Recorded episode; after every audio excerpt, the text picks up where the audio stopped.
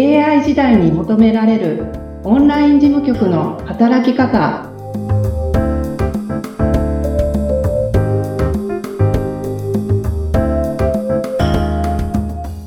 こんにちはオンライン事務局トレーニングスクール代表の斉藤智子ですよろしくお願いしますよろしくお願いします。えー、そしてインタビュアーは、えー、元吉本工業、南明です。どうぞよろしくお願いいたします。お願いします。お願いします。2回目となりました。えー、はい、ポッドキャスト、今日はですね、どんどんどんどん、えー、斉藤さん、斉藤智子さんを深掘りしたいと思いますけども、まず最初に、ちょっと愛情を込めて、智子さんって呼んでもいいですか？はい。ありがとうございます。ありがとうございます。じゃあ、早速、ともこさんをどんどん深掘りさせていただきたいと思うんですけれども、はい、まずは、オンライン事務局、聞きたいと思うんです、皆さん。あの、オンライン事務局っていうことに対してどんなお仕事かをちょっと伺いたいんですけど、よろしいですか？はい、あの、すごくよく聞かれます。うん、うん。はい。まず、依頼してくださる、まあ、依頼主っていうふうに私は言ってるんですけれども、うん、依頼主となる方々のお仕事っていうのが、セミナー講師さんだったりとか、うん、コンサルタントさんだったり、カウンセラーさんだったりとか、うん、それぞれでオリジナルの肩書きをつけられてたりなんかするんですけれども、まあ、皆さん形のないものをサービスとして提供されているっていう方が今ほとんどになります。で、そういう方の事務作業を手伝いしていってるんですけれども、うん、例えばセミナー講師さんだったら、セミナーをやりますって言って、うん、その場所に行ってセミナーをすればいいっていうだけじゃないですよね。一人でやろうと思ったら。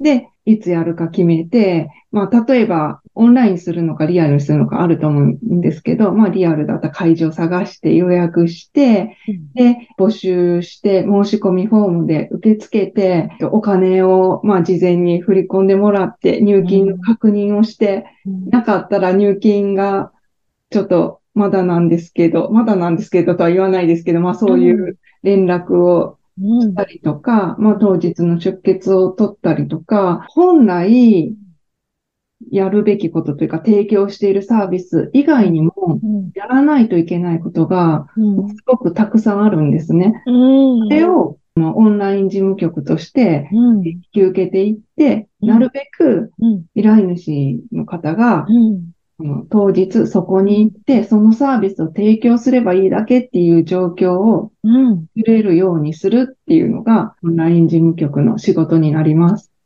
素晴らしい。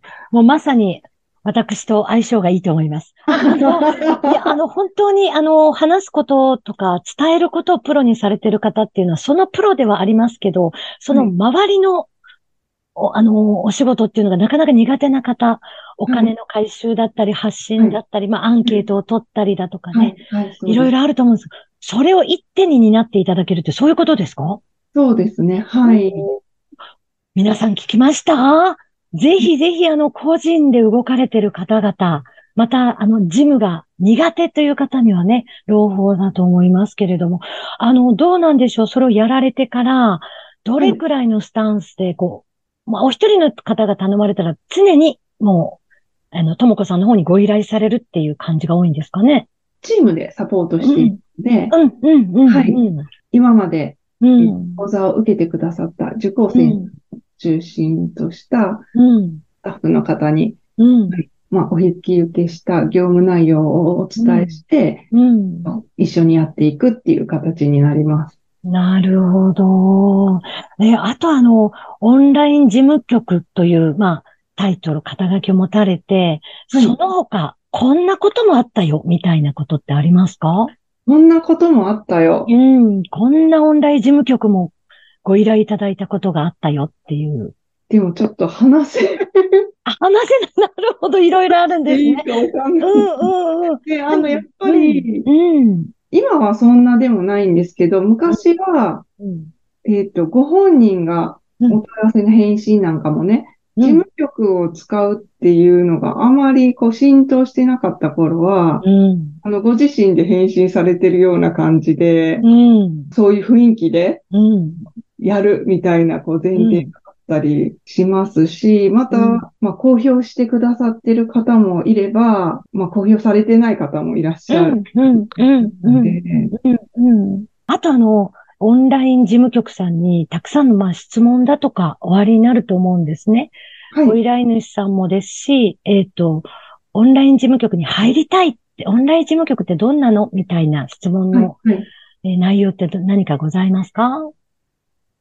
そうですね。まあ、それぞれ、なんかどこまでやってくれるのかみたいな、うん、うん、依頼する側としてはうね、ん、あると思うんですけうれど、ん、見てると苦手な方は、うん。やっぱり今どうされてますかっていうのを見てたら、ああ、それは大変ですよねっていうやり方をこうされていたりとかするので、うん。やっぱり効率化のご提案も、あのシステムとかも使って、効率化のご提案もしながら、今一番めんどくさいことは何ですかっていうところうん、うん、うん。で、まあそこをまず一番に取り除いていけるようにっていうのと、あとはもう全体の流れをうん、しっかり聞かせていただいて、うん、これもできますよね、あれもできますよね、みたいな感じで、うんそれぞれに合った形でうん。ご提案をさせていただいています。なるほど。うんなので最初は、あの、何をご依頼したらいいかわからないけど、まずご相談に乗っていただけるっていうことですね。今現状こういう動きしてるんだけれども、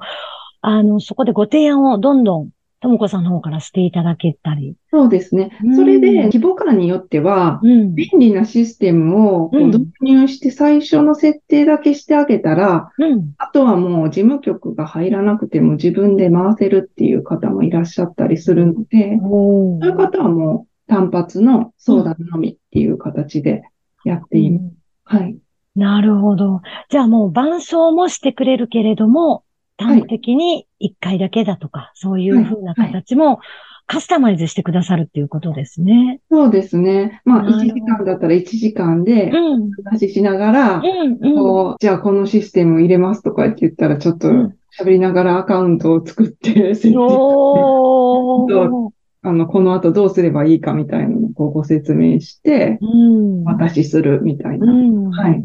なるほど。あの、あとあの、そのセミナーの方だとか、コンサルタント、カウンセラーの方から、こう、オンライン事務局を使って、こんないいことになったよとか、あの、はいございますか？反応とかはどうですか？そうですね。やっぱり、あの、うんご自身の本来のお仕事に専念できるので、うん。やっぱり売り上げが上がったとか、あの、うんすごくトライしたいところにうん。トライしていくことができて、あの、うんすごく伸びたっていうふうにおっしゃってくださる方が多いです。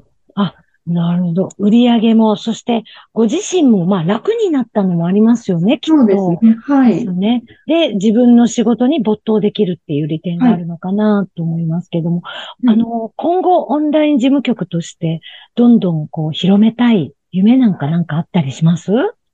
働きたい人もたくさんいると思うんですけれども、やっぱり事務が苦手でうん。困っていたりとか、まあそこがネックで、うん。自分が得意なことを仕事にできないって思っている方もうんたくさんいらっしゃると思うので、うん。まあ、そこをこうおつなぎして、うん。どんな状況の人もうん。自分らしく輝いて豊かになっていける社会を作っていけたらいいなっていうふうに思ってます。あの、ぜひ、それはもう、あの、地域関係なく、オンライン上の事務局ということで、はい。えー全国対応していただけるっていうことなんですかね？そうですね。はい。えっと、今ね、えっうんと、依頼主の方は、もう全国本当に北から南まで、端から端まではい、はい。やります。で、スタッフの方では、もう海外の方もいらっしゃいます。おー、え、もしかしてその、え、あの、英語の対応だとかそういうこともしていただけるってことですか？英語の対応の仕事はまだそんなにはないんですけれども、英語でしか提供してないシステムみたいなのもあるんですよ。へえ。便利なんですけど。はい。なので、まあそういう設定みたいなことも、うん。まあ、あの、させていただいています。素晴らしい。